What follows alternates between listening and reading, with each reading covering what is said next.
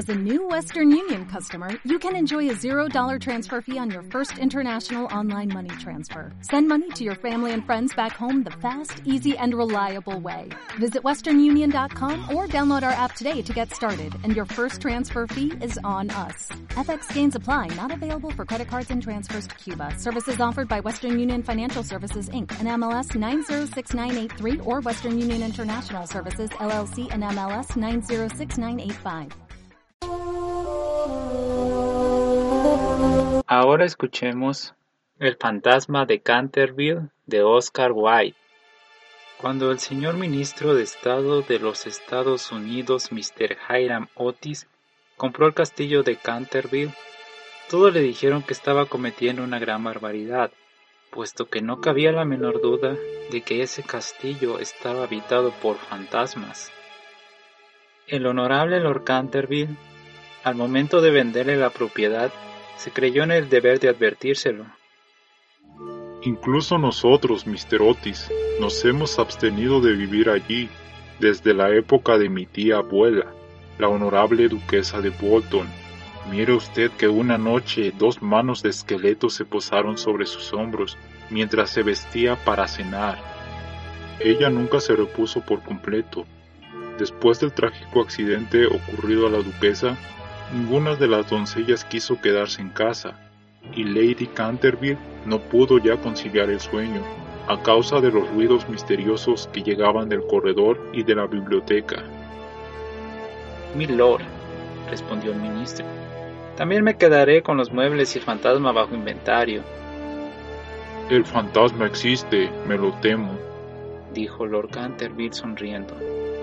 Hace más de tres siglos que se le conoce, data con precisión de 1574 y se muestra cada vez que está a punto de ocurrir un deceso en la familia.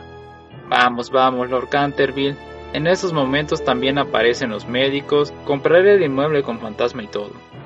Pero es que ese fantasma existe, dijo Lord Canterville. Ahora bien, si le gusta a usted tener un fantasma en casa, mejor que mejor. Solo le ruego que recuerde que yo lo previne. Unas semanas más tarde, el ministro y su familia emprendieron viaje a Canterville.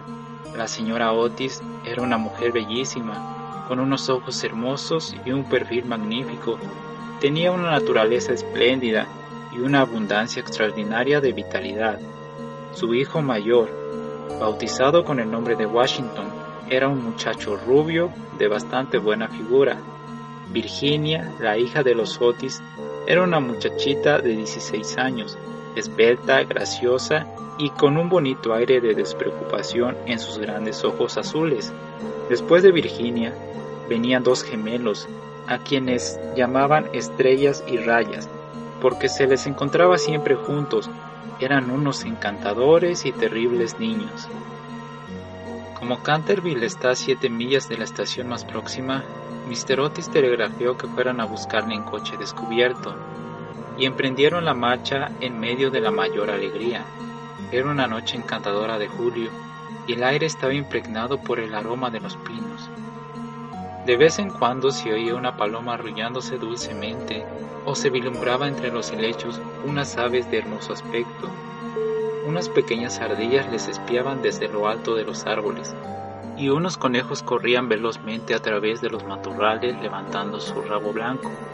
Sin embargo, no bien entraron a la avenida de Canterville, el cielo se cubrió repentinamente de nubes, un extraño silencio pareció invadir toda la atmósfera, y antes de que llegaran a la casa ya habían caído algunas gotas de lluvia. En los escalones se hallaba para recibirles una anciana pulcramente vestida de seda negra, con gorro y delantal blancos. Era la señora Abney, el ama de llaves. Hizo una profunda reverencia a cada uno de la familia y dijo con singular cortesía, Les doy la bienvenida al castillo de Canterville. La siguieron atravesando un hermoso pasillo de estilo Tudor hasta la biblioteca, largo salón espacioso con paredes cubiertas por maderas de roble oscuro, que terminaban en un ancho ventanal de cristal. Una vez se quitaron los abrigos, ya sentados se pusieron a curiosear en torno suyo, mientras la señora Abney iba de un lado para otro. De pronto la mirada de la señora Otis cayó sobre una mancha de un rojo oscuro que había sobre el suelo de mármol, precisamente al lado de la chimenea. Y sin darse cuenta de sus palabras dijo a la señora Abney.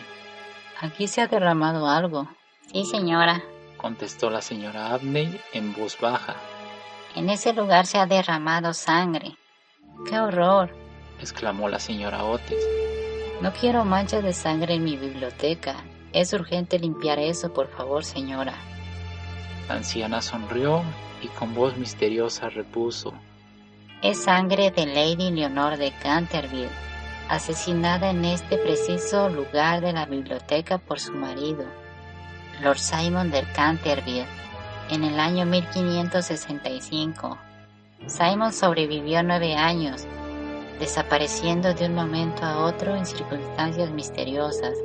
Su cuerpo nunca fue hallado, pero su alma culpable sigue penando en este castillo. La mancha de sangre ha sido muy admirada por los turistas y otras personas que visitan el castillo, y además le aseguro que limpiarla es imposible. ¡Ja! Todo eso son tonterías, exclamó Washington.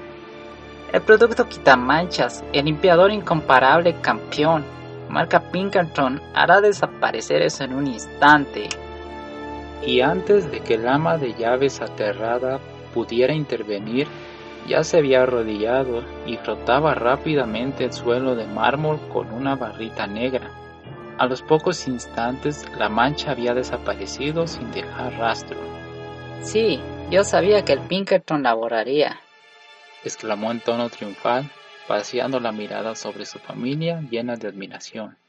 Pero apenas había pronunciado aquellas palabras cuando un relámpago iluminó la estancia sombría y el retumbar del trueno levantó a todos menos a la señora Abney, que se desmayó. ¡Qué clima tan más atroz! dijo tranquilamente el ministro encendiendo un largo cigarro. Creo que el país de los abuelos está lleno de gente, que no hay buen tiempo bastante para todos.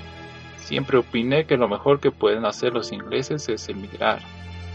Querido Hiram, replicó la señora Otis, ¿qué podemos hacer con una mujer que se desmaya? Les contaremos eso de su salario, así no se volverá a desmayar. En efecto, la señora Abney no tardó en volver en sí.